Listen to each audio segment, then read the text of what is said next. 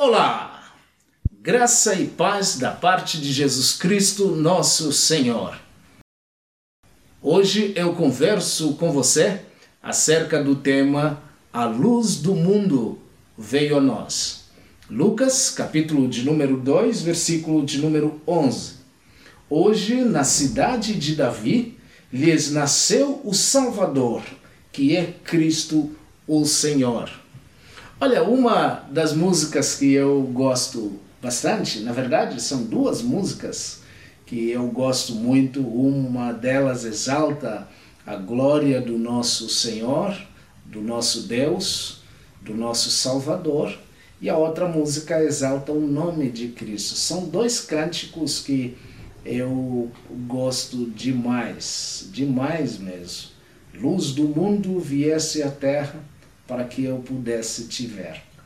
Ah, é um cântico que quase, se não todo dia, mas cada dois, três dias eu estou exaltando e cantando ao Senhor para manifestar minha gratidão no meu dia a dia de como que Cristo se importou por mim. Isso é algo que não tem preço ah, para poder comparar. Mas também eu fico impressionado com o brilho nos olhos das crianças quando ganham um presente. Por exemplo, agora em que nós presenciamos pessoas se presenteando de tantas formas e aquele brilho no rosto de uma criança porque ganhou um presente é algo que me encanta e me fascina demais.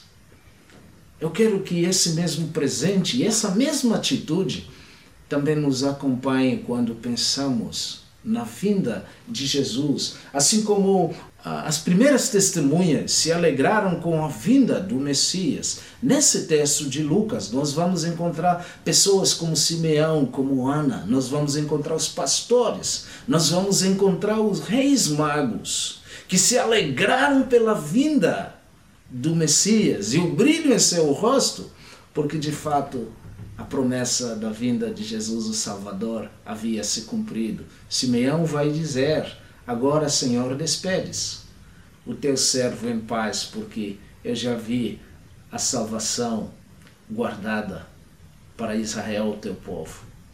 Que esta alegria também fascine o seu rosto e a sua esperança de que Jesus Cristo nasceu no seu coração e que Deus te abençoe.